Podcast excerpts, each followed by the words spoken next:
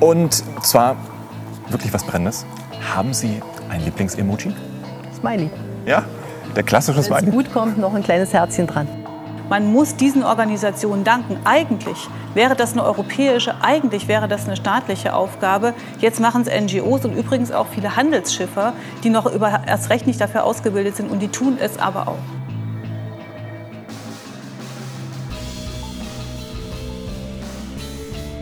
Und damit herzlich willkommen frisch aus der Vorproduktion und auch frisch aus dem Urlaub zur neunten Folge des jungen politischen Podcasts mit Simon. Hallo und mit Roman. Guten Tag. Ja, äh, frisch aus dem Urlaub geht zumindest für mich. Ich war in Spanien und habe mich da schön bräunen lassen. Ich war auch kurz Und- weg. Ich war Ja. kurz in äh, Flensburg, Kiel. Da hat es aber relativ viel geregnet. Also ich bin ein bisschen was gedebräunt worden. Also ja, von dem, was ich mitbekommen habe, war hier in Deutschland nicht der schönste Sommer. Naja. Zu den Themen würde ich mal sagen, ähm, zum ersten kannst du ja direkt sagen, das ist nämlich dein Thema.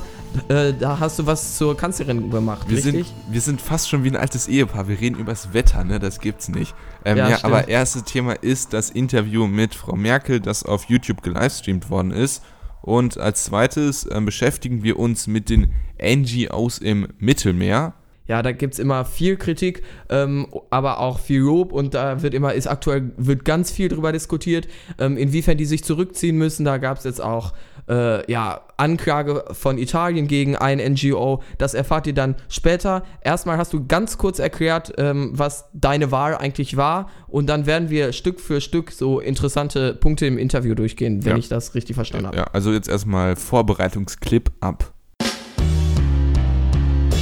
Am 16. August durften die auf YouTube tätigen Webvideokünstler It's Coleslaw, Ishtar Isak, Mr. Wissen to Go und Alexi Bexi unserer Bundeskanzlerin Angela Merkel bei der Veranstaltung Deine Wahl Fragen stellen. Die Themen waren soziale Ungleichheit, Bildung, Elektromobilität, Feminismus, Sexismus, Nordkorea, Trump und vieles mehr. Das ganze Event fand in der Form eines Livestreams statt. Organisiert wurde die Veranstaltung von dem Multiplattform-Netzwerk Studio 71 des Pro7 Sat1 Konzerns. Das Netzwerk hat im Übrigen auch die YouTuber bestimmt, die die Bundeskanzlerin interviewen durften. Wir werden uns anhand einzelnen Ausschnitten das Interview anschauen und möchten die Frage beantworten, welchen Mehrwert dieses Gespräch hatte oder ob es sich dabei nur um eine CDU-Werbeveranstaltung gehandelt hat.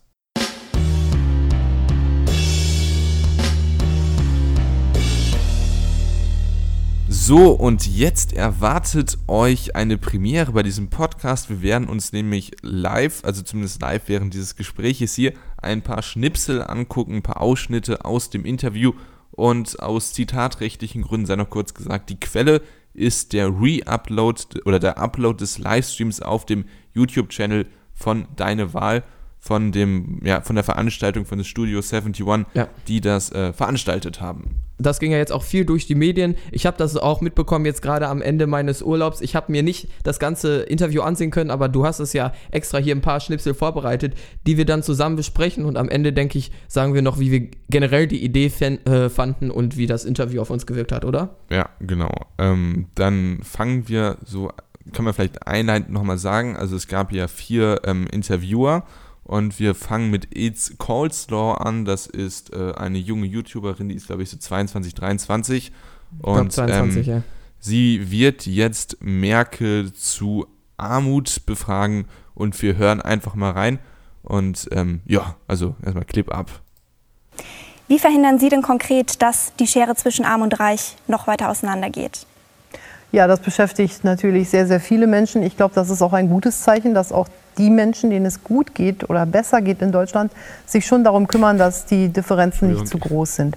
Mich beschäftigt es vor allen Dingen als erstes mal darum, dahingehend, dass wir möglichst vielen Menschen die Möglichkeit für Arbeit geben müssen.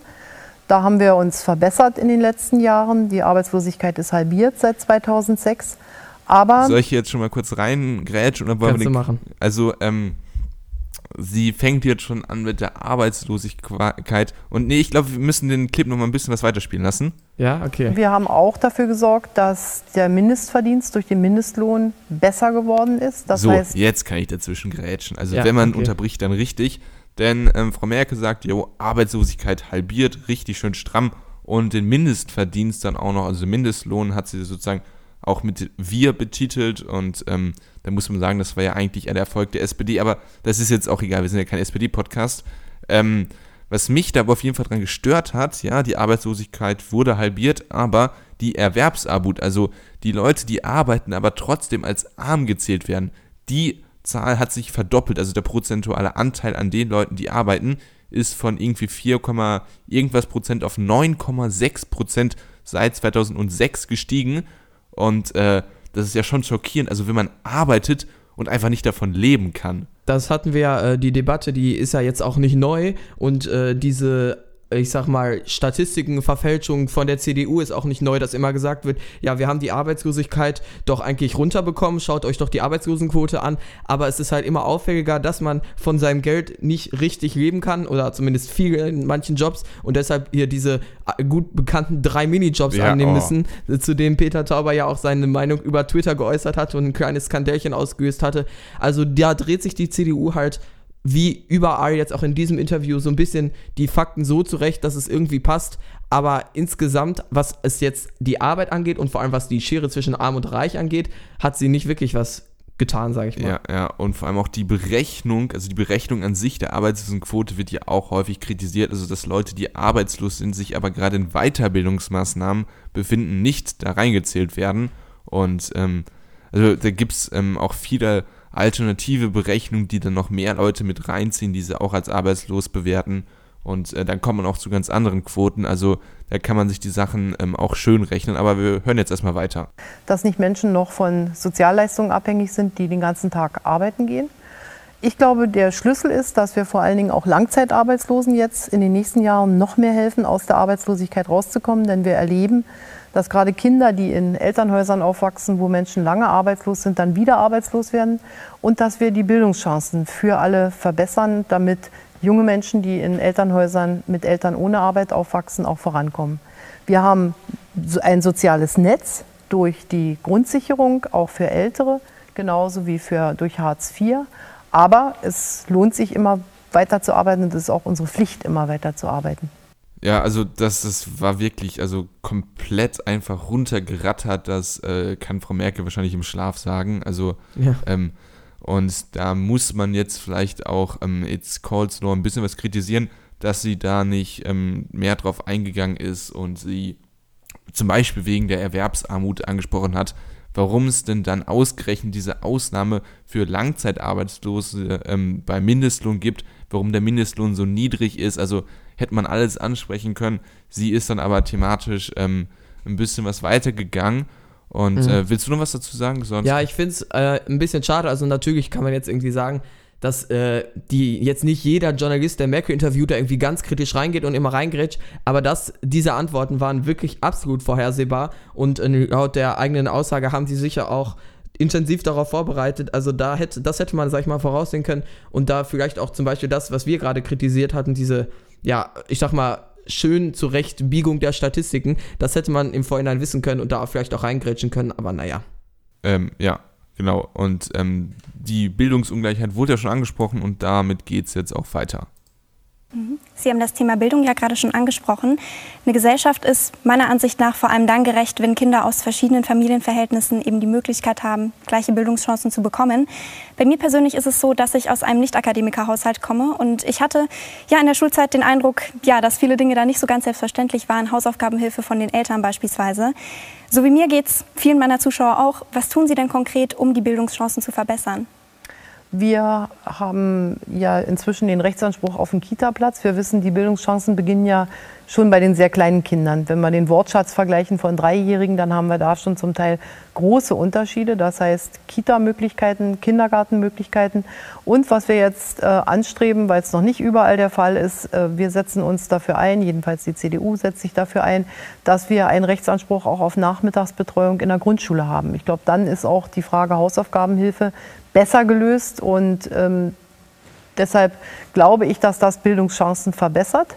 Aber es ist richtig, es ist nicht so gut, äh, wie wir uns das wünschen und deshalb muss daran auch immer weitergearbeitet werden.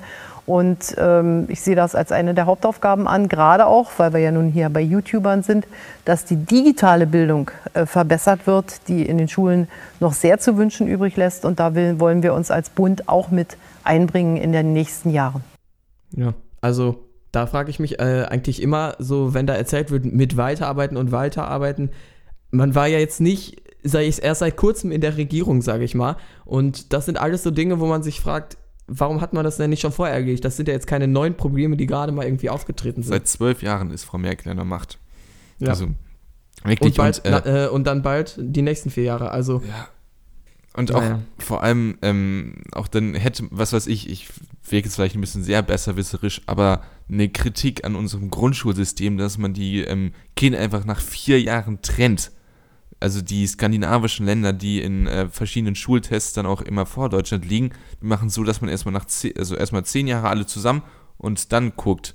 Oder auch, dass man den Frontalunterricht äh, überarbeitet, damit sozusagen es neue Lernformen gibt, dass, wenn ja auch alles interessa interessante Sachen gewesen, dass auch wirklich jeder äh, seinen Talenten nach gefördert wird oder seinem, ja, also wie er halt Informationen am besten verarbeiten kann und ähm, da war mir die, die, also das war halt wieder auch so eine typische Merkel-Antwort. Ja, natürlich. Ich denke, da ist halt das Problem, die haben ja alle nur irgendwie 10 Minuten Zeit und da ist es da ein bisschen schwierig, jetzt eine komplette Diskussion über das Schulsystem zu starten und was man da alles ändern könnte. Ich denke, das ist wirklich das Hauptproblem. Ähm, statt dass die da jetzt einen hinsetzen, der sich da eine Stunde ausführlich mit der Kanzlerin unterhält, kriegt da jeder irgendwie 10 Minuten, in denen er möglichst viele Fragen von den Zuschauern irgendwie durchrattern muss. Naja, so richtig, dass da nicht so richtig viel bei rumkommt, war eigentlich im Vornherein klar, denke ich, naja.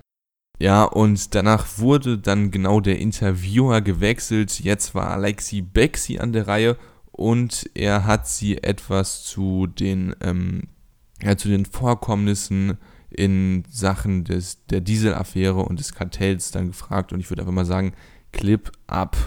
Im Einspieler wurde es eben schon treffend zusammengefasst. Deutschland ist die Autonation. Aber wenn ich jetzt ähm, die letzten Wochen zurückschaue, dann kommen ja Dinge auf wie beispielsweise die VW-Affäre, der Dieselgipfel, Abgasskandal. Sehen Sie Deutschland in Zukunft noch als die Autonation? Ich hoffe ja, denn davon hängen ähm, Hunderttausende Arbeitsplätze ab und äh, deshalb müssen wir die Fehler, die passiert sind, schonungslos beim Namen nennen. Wo die Wirtschaft das nicht selber tut, muss die Politik hier auch die Dinge beim Namen nennen und wir müssen zu Ehrlichkeit, zu Transparenz zurückkehren und wir müssen gucken, wie weit die Automobilindustrie auch das, was sie zum Teil falsch gemacht hat, auch selber wieder gut macht. Wir können jetzt nicht die dafür die Zeche bezahlen lassen, die damit gar nichts zu tun haben. Aber dazu gehören eben auch die 800.000 Arbeitnehmerinnen und Arbeitnehmer, für deren Jobs ich schon auch eintreten möchte. Das heißt, auf der einen Seite Fehleranalyse, auch klares Benennen, aber auf der anderen Seite auch alles tun, damit wir zukunftsfähige Arbeitsplätze haben. Wenn Sie es ansprechen, eben diese Kontrolle bzw. Vertrauen, was da auch mit reinspielt in Bezug auf diese Branche, da haben Sie ja Anfang der Woche in einem Interview gesagt, das muss ich eben ablesen, das Zitat, da ist Vertrauen zerstört worden und das muss man leider sagen, Kontrolle ist notwendig. So, jetzt wäre aber auch im Interesse, meines Interesse und auch Interesse der Zuschauerschaft, können Sie uns konkrete Dinge nennen, wie diese Kontrolle am Ende aussehen soll? Naja, wir haben uns viele Jahre darauf eingelassen, die Zulassungstests unter sehr eingeschränkten Bedingungen zu machen. Bestimmte Temperatur und bestimmte äh, Geschwindigkeiten auf dem Fahrzeugstand. Und da wird man jetzt ab Anfang September, die Diskussion geht ja schon eine ganze Weile, die sogenannten Real Drive Emission Tests machen. Das heißt unter Realbedingungen. Und ich fordere hinzu, dass man auch stichprobenartig äh, in der Zukunft wird gucken müssen, wenn man Autos im ganz normalen Stadtverkehr sieht, halten die das ein, was da auf der äh, Beschreibung steht. Ich denke auch, viele Zuschauer würden sehr gerne Vertrauen schenken. Aber eine große Frage, die auch oft aufkam in den Kommentaren, dass, ähm, gibt, es, gibt es einen Anhaltspunkt in Sachen Vertrauen, dass die Politik die Industrie noch sinnvoll regulieren kann? Weil dieses Vertrauen ja bisher eigentlich verspielt wurde. Das heißt, wie können Sie uns eigentlich diesbezüglich eine ehrliche Politik garantieren?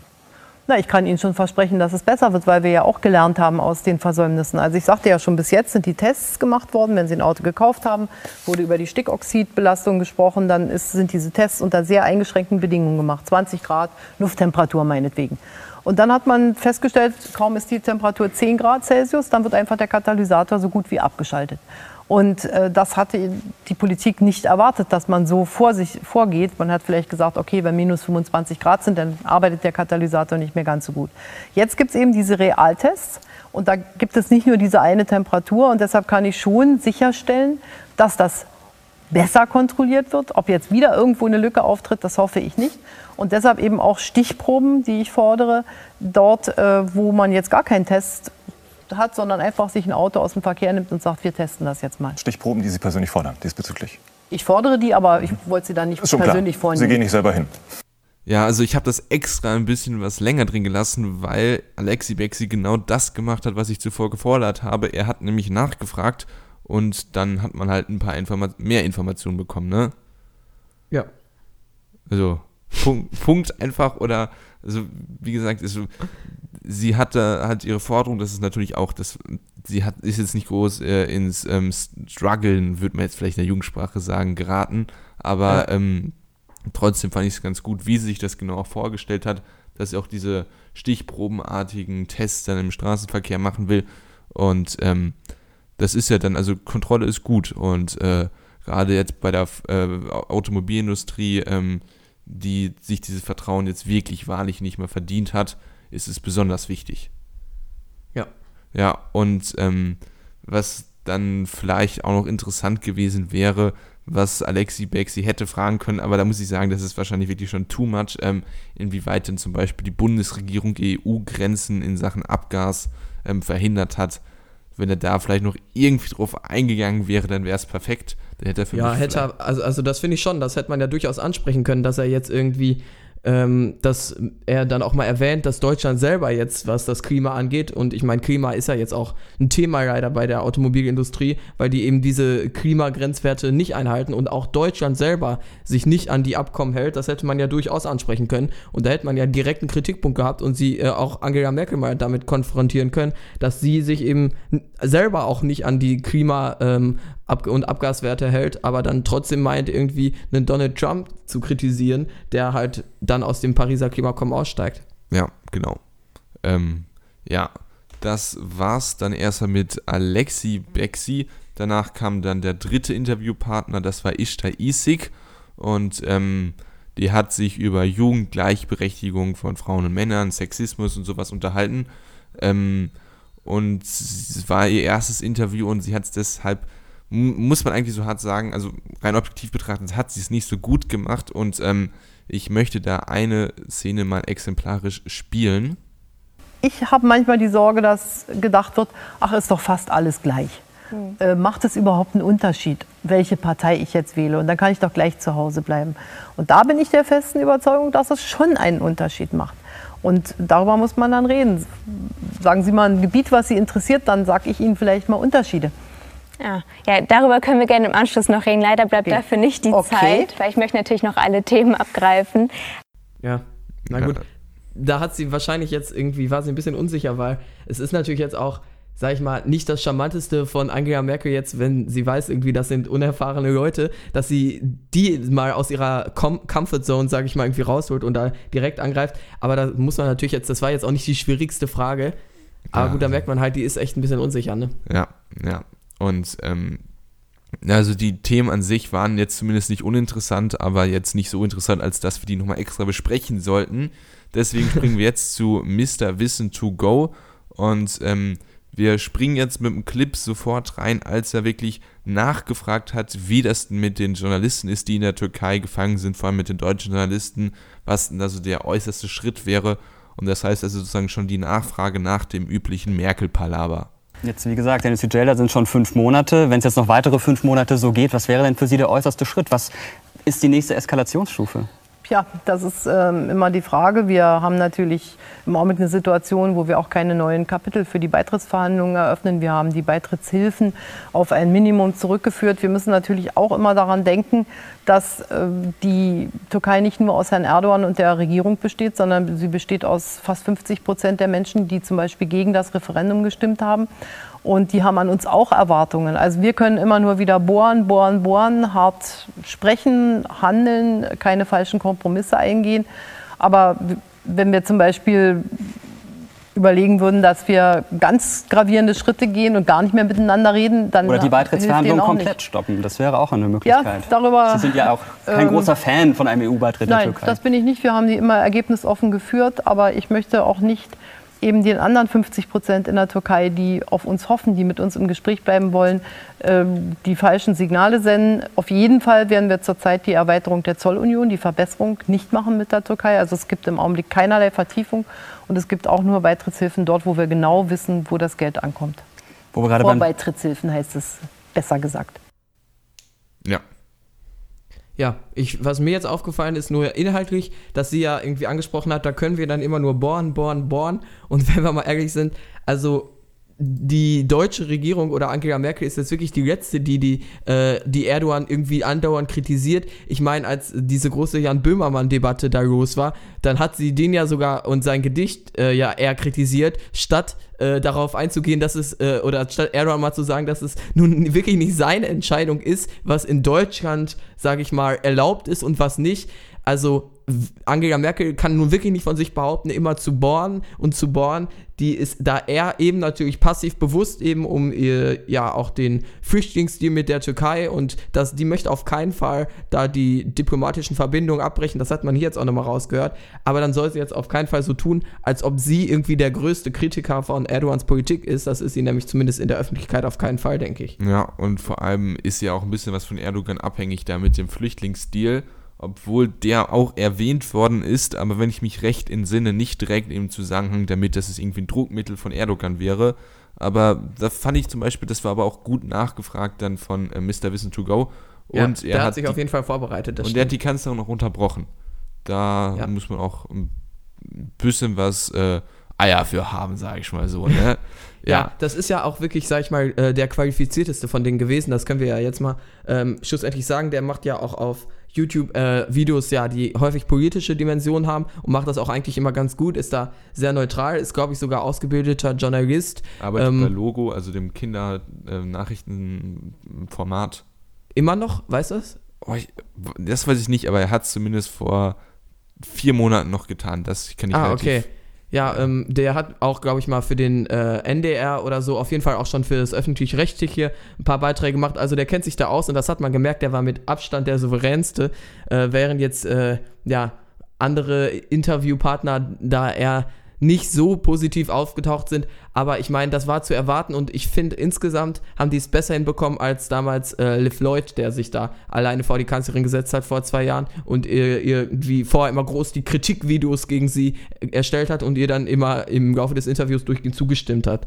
Ja, aber was man halt auch nicht vergessen darf, also gerade bei It's Coleslaw und ähm, Ishtar Isik, die sind beide 20, 21, 22 die Ecke und äh, diese äh, Ishtar Isik, das war ihr erstes Interview, da ähm, muss man wahrscheinlich gegen deren Person dann auch ein bisschen was dann schon mitfühlend sein, aber Kritik ist trotzdem nicht unangebracht.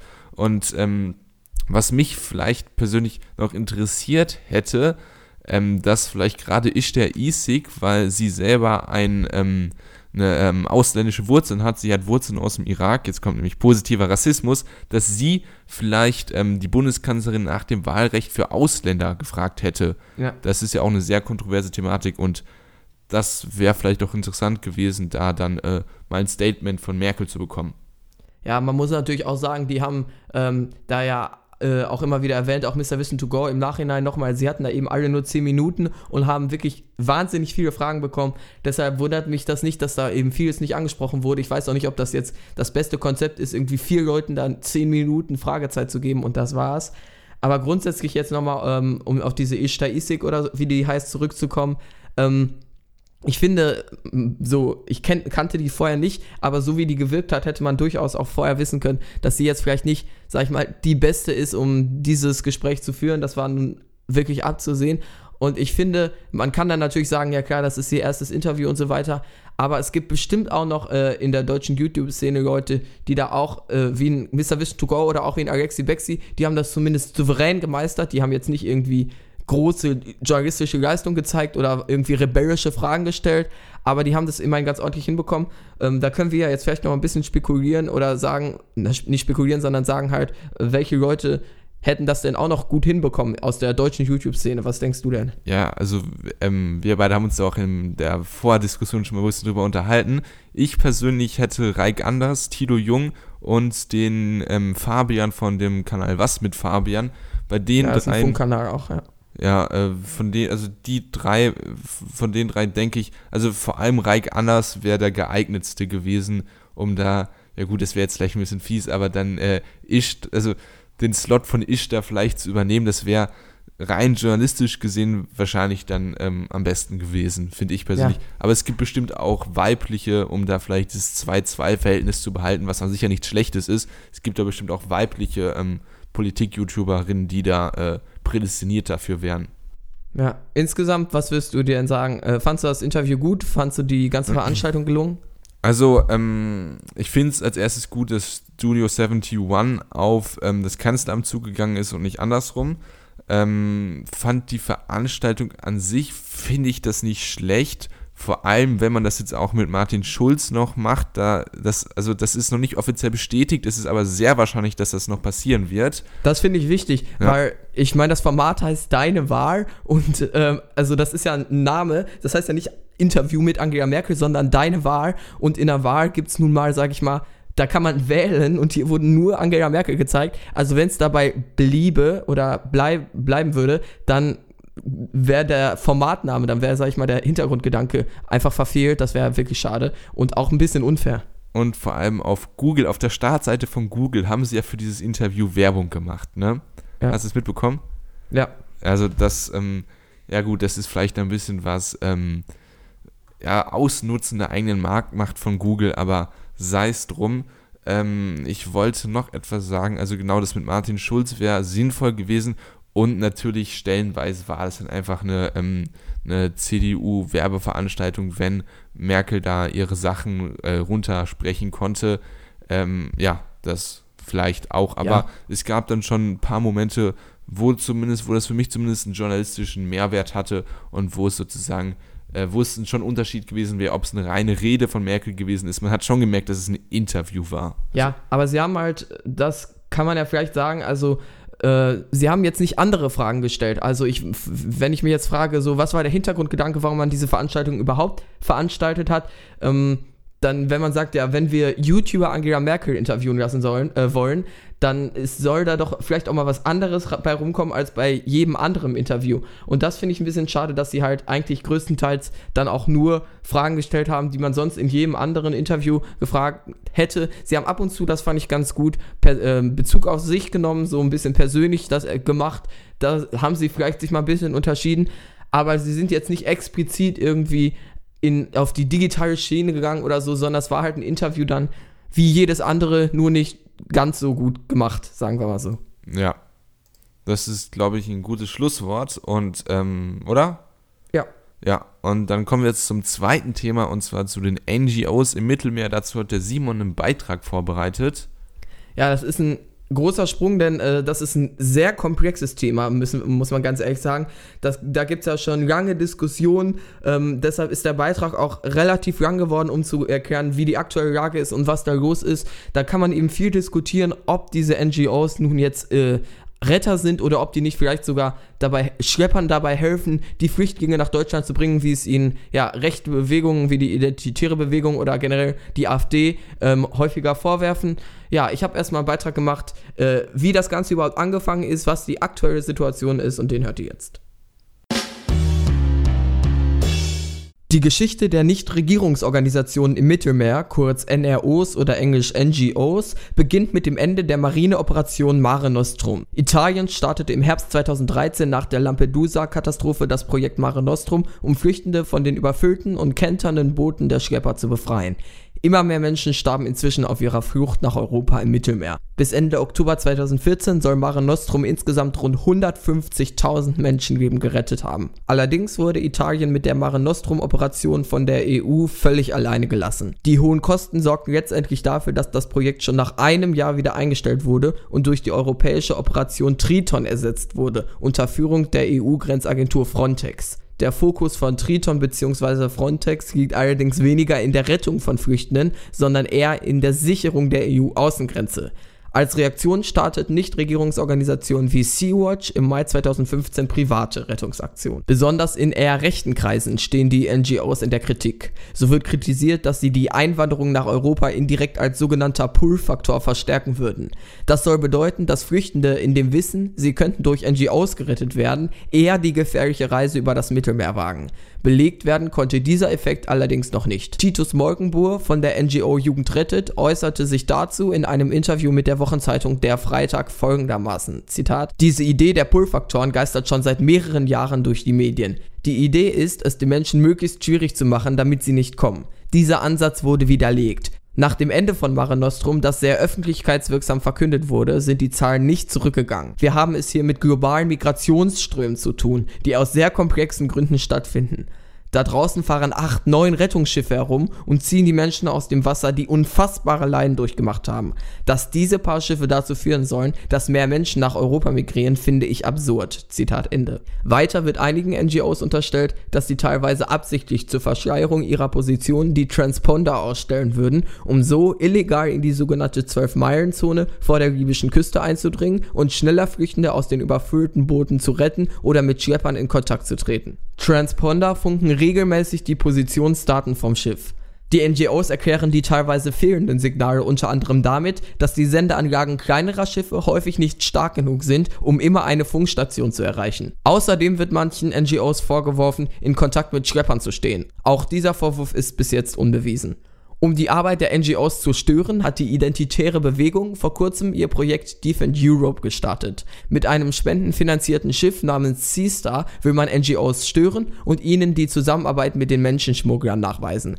Ihr Vorwurf auf der Website lautet, Zitat, These criminal NGOs are collecting donations to rent ships and to pick up the illegal immigrants in front of the Libyan coast. In order to achieve their goal, they don't even shy away from working together with human smugglers. They are nothing less than a part of the international human trafficking ring and the migrant business. Therefore, it's time to stop these criminals. Der Vorwurf lautet also, dass die NGOs mit Menschenschmugglern zusammenarbeiten. Es gelte, diese Kriminellen zu stoppen. Bis jetzt sind Defend Europe und die Seastar eher durch technische und diplomatische Probleme als durch tatsächliche Erfolge in die Medien gelangt. Am Donnerstag endete die erste Operation. Die Lage rund um die Rettung auf dem Mittelmeer spitzt sich immer weiter zu. Für Diskussionen sorgte vor kurzem auch ein Verhaltenskodex der italienischen Regierung, den die NGOs unterschreiben sollten. Bis jetzt haben Sea-Watch, Jugend rettet und Ärzte ohne Grenzen sich allerdings geweigert, diesen zu unterschreiben. Letztere erklären sich folgendermaßen. Man dulde keine bewaffneten Polizisten an Bord, da sie ihre Unabhängigkeit, Neutralität und Unparteilichkeit beeinträchtigen. Weiter ist man nicht damit einverstanden, Gerettete nicht an größere Schiffe abgeben zu dürfen, die diese dann sicher an Land bringen. Wenn man wie verlangt Gerettete immer selbst an Land bringen müsse, würden währenddessen weniger Schiffe zur Rettung bereitstehen. Tatsächlich ist noch nicht einmal geklärt, inwiefern dieser Verhaltenskodex überhaupt rechtlich bindend ist. Schließlich handelt es sich nicht um ein Gesetz oder eine Verordnung. Außerdem erklärte ein Gutachten der wissenschaftlichen Dienste des Bundestags den Kodex als Verstoß gegen das Völkerrecht. Anfang August beschlagnahmten italienische Behörden das Schiff Juventa der NGO Jugend rettet. Die Staatsanwaltschaft ermittelt wegen Beihilfe zu illegaler Migration. Sie sollen mehrmals Flüchtende an Bord genommen haben, die sich nicht unmittelbar in Seenot befanden. Bilder, die angeblich einen Kontakt zwischen Schleppern und Jugendrette zeigen sollen, sind aber nicht eindeutig zu belegen. Die Crewmitglieder der Juventa wurden inzwischen freigelassen, eine Anklage wurde nicht erhoben. Wie sich die Lage im Mittelmeer nun weiterentwickelt, bleibt abzuwarten. Sicher ist aber, während in Europa politische Fäden ausgetragen werden, sterben im Mittelmeer weiter Menschen.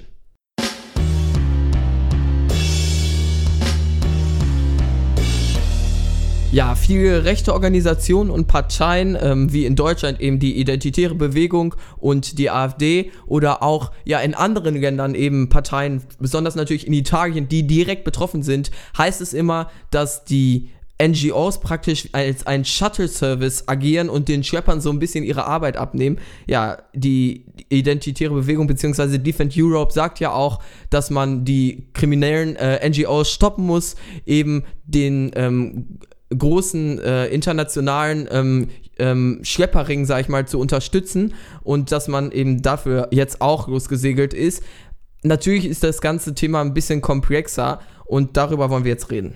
Ja, Genau, also ähm, du hast ja auch schon diesen Pull-Effekt in deinem, äh, in deinem Beitrag erwähnt Und genau mit dem wird hier argumentiert. Also wenn Flüchtlinge wissen, dass wenn sie ähm, sich auf diese gefährliche Reise begeben, gen Europa, dass die wahrscheinlich, also dass zumindest die Wahrscheinlichkeit besteht, dass sie dann gerettet werden können und dass das dafür sorgen würde, so zumindest die Identitären, dass sich mehr Leute dann die Überfahrt trauen oder dass ja. die Hemmschwelle sozusagen dadurch sinken würde und dadurch sozusagen die Flüchtlingszahlen steigen würde äh, würden. Wie stehst du dazu? Glaubst du an so ein, das ist ja fast schon wie in der Kirche, glaubst du an eine Pull-Wirkung oder glaubst ja, also du nicht eben, dran? man kann ja wirklich sagen, es ist zumindest konnte es noch keiner statistisch nachweisen und es gibt auch Studien, äh, äh, die von sich behaupten, dass sie diesen Pull-Faktor sogar widerlegt haben.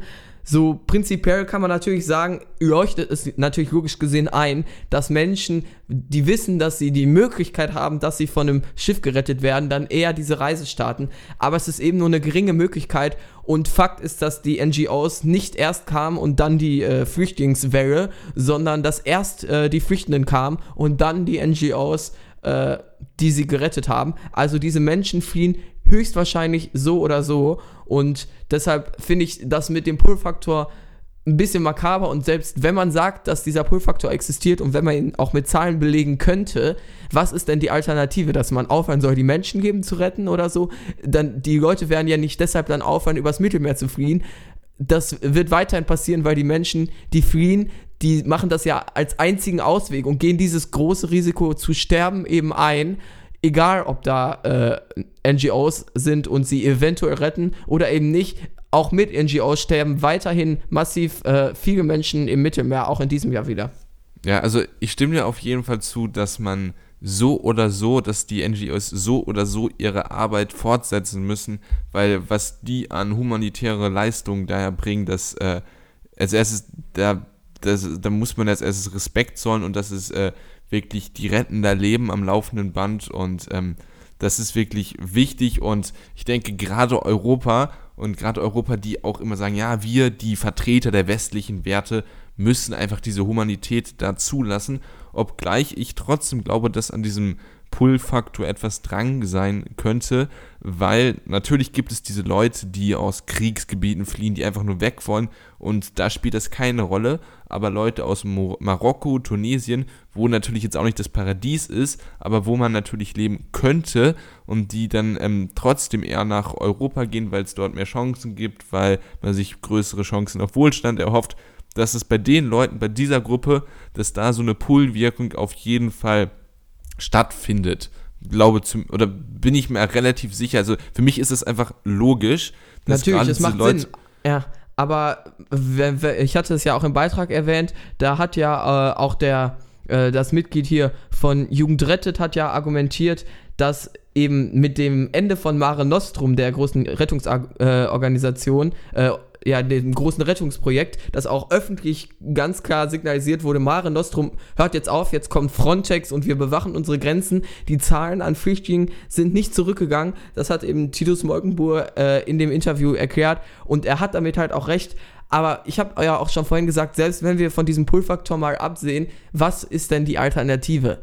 So, man kann ja jetzt nicht sagen, gut, dann, wenn, wenn dieser Pull-Faktor da ist, war was dran, aber deshalb fahren wir jetzt alle zurück und die lassen die Menschen einfach im Mittelmeer ertrinken. Das kann ja nicht die äh, Lösung von einer EU sein, die sich ja als Vertreter auch von moralischen Werten sieht.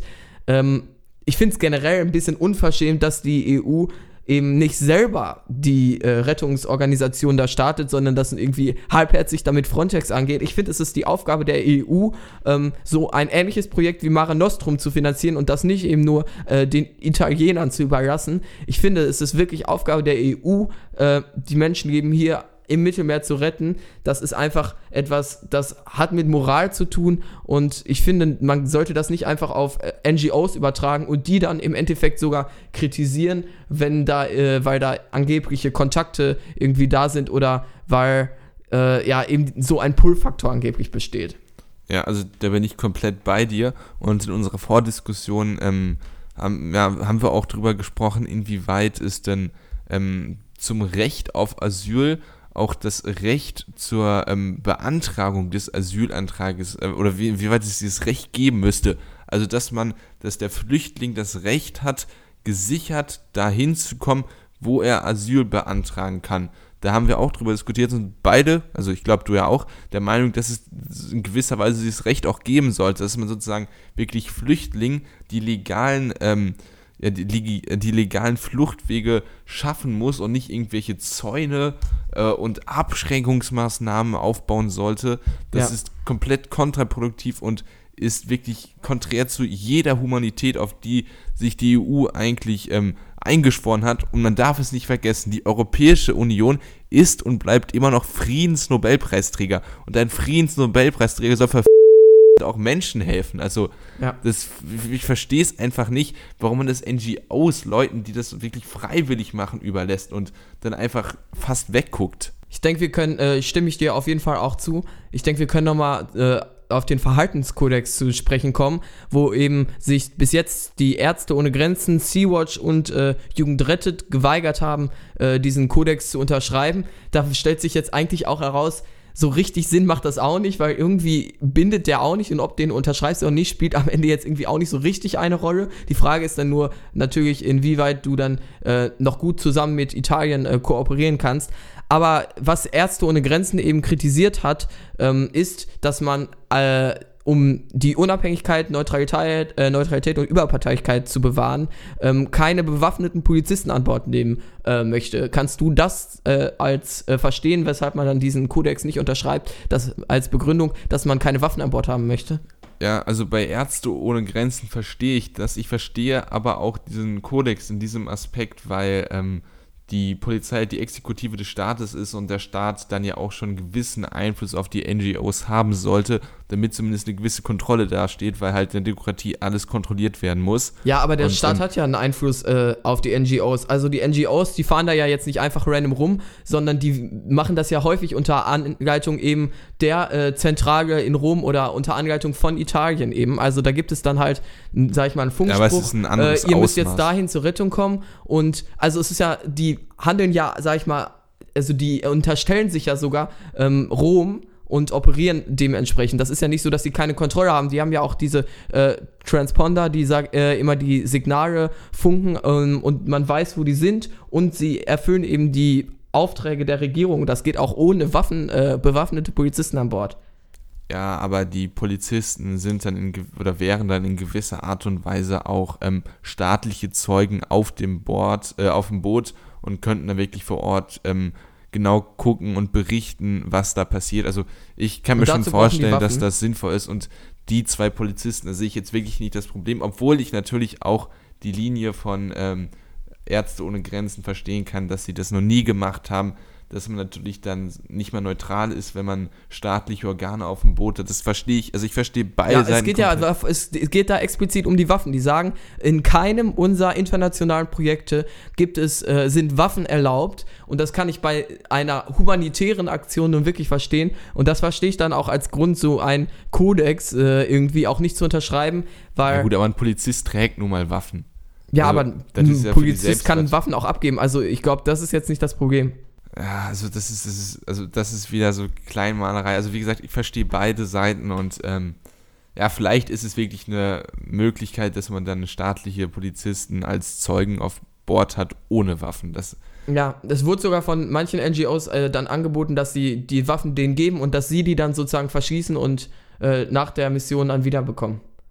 Naja, dann gab es eben noch den Punkt, dass äh, verboten werden soll, dass man äh, als kleines Schiff, das man gerade die äh, äh Flüchtlinge gerettet hat, dass man die dann an ein größeres abgeben darf.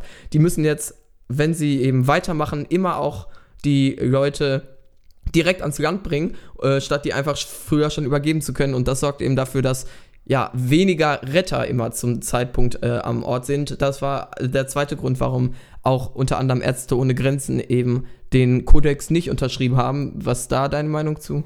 Also finde ich komplett problematisch, den Kodex da. Also das ist ja wirklich eine Überregulierung, nur um den äh, NGOs die Arbeit zu erschweren. Das ist, äh, verstehe ich, wenn man das nicht akzeptiert. Ja. Also grundsätzliches Fazit äh, würde ich sagen, es ist nun wirklich einfach äh, die NGOs, die leisten da eine unglaubliche Arbeit und bis jetzt, auch wenn das von äh, ja, Leuten wie der identitären immer identitären Bewegung immer behauptet wird, kannte man noch keine Zusammenarbeit mit Schleppern äh, feststellen. letzten End, äh, Endes machen die da die Arbeit, die eigentlich die EU übernehmen müsste. Ja, das ist ein gutes Schlusswort, würde ich sagen. Ja. Und ähm, ja, damit werden wir die neunte Folge langsam beenden. Und was man vielleicht nochmal interessanterweise hinzufügen könnte, in der letzten Folge haben wir über Fleischkonsum gesprochen und ich bin tatsächlich seitdem Vegetarier. Ja, es ist ja jetzt nicht nur eine Woche, das war ja eine vorproduzierte Folge. Wie Ja, lang also- bist du es jetzt insgesamt also schon? Ich glaube, ich habe am 1. August angefangen. Ja, bist du auf einem guten Weg. Das sind für uns jetzt 18 Tage schon. Ja. Wir nehmen ja immer am Tag vorher auf. Ja, Ja, das war's. Und das im Sommerloch, dass der Roman Ja. Vegetarier wird. Ne? Ja, Also- stimmt. Ja, wir hatten das ja ein bisschen angesprochen, auch in der letzten äh, Episode dann nochmal haben wir uns ein bisschen drüber lustig gemacht, was im Sommer noch passieren könnte. Letzten, endlich, äh, letzten Endes ist ja beinahe der dritte Weltkrieg ausgebrochen, könnte man sagen. Trump hat irgendwie mit Nordkorea verhandelt. Dann gab es dieses große Schirmereignis mit Charlottesville hier. In Deutschland gab es Diskussionen äh, wegen, ja, äh, äh, extremen Ultras und Hooligans. Es gab jetzt wieder terroristische Anschläge. Also es ist nicht wie sonst irgendwie ein Sommerloch, sondern selbst im Sommer geht es aktuell aufgrund ja einer angespannten Weltlage hitzig weiter in der Politik. Ja. Und ähm, wenn ihr zu den Themen kommentieren wollt, könnt ihr das sehr gerne auf unserer Homepage machen. Einfach auf den Artikel gehen, draufdrücken und unten dann einen Kommentar eintippen. Ja, und ihr könnt uns auf Twitter folgen und ihr könnt unseren Blog abonnieren. Und das habe ich was vergessen? Nee, ihr könnt, müsst nicht unseren Blog abonnieren, solange ihr uns auf iTunes abonniert oder sonst wo immer, wo es euch am liebsten passt. Wir hören uns dann nächste Episode wieder. Dann sind wir zweistellig. Ja, zehnte Folge. Ja. Das ist ein Erfolg. Aber gibt leider kein Special oder sowas. Naja. Ja. Das gibt's aber bald, aber dazu machen wir noch gar nicht mehr Ankündigungen, würde ich sagen. Jetzt Ja. ist erstmal Schluss und wir hören uns bald wieder. Ciao. Ja. Tschüss, gern.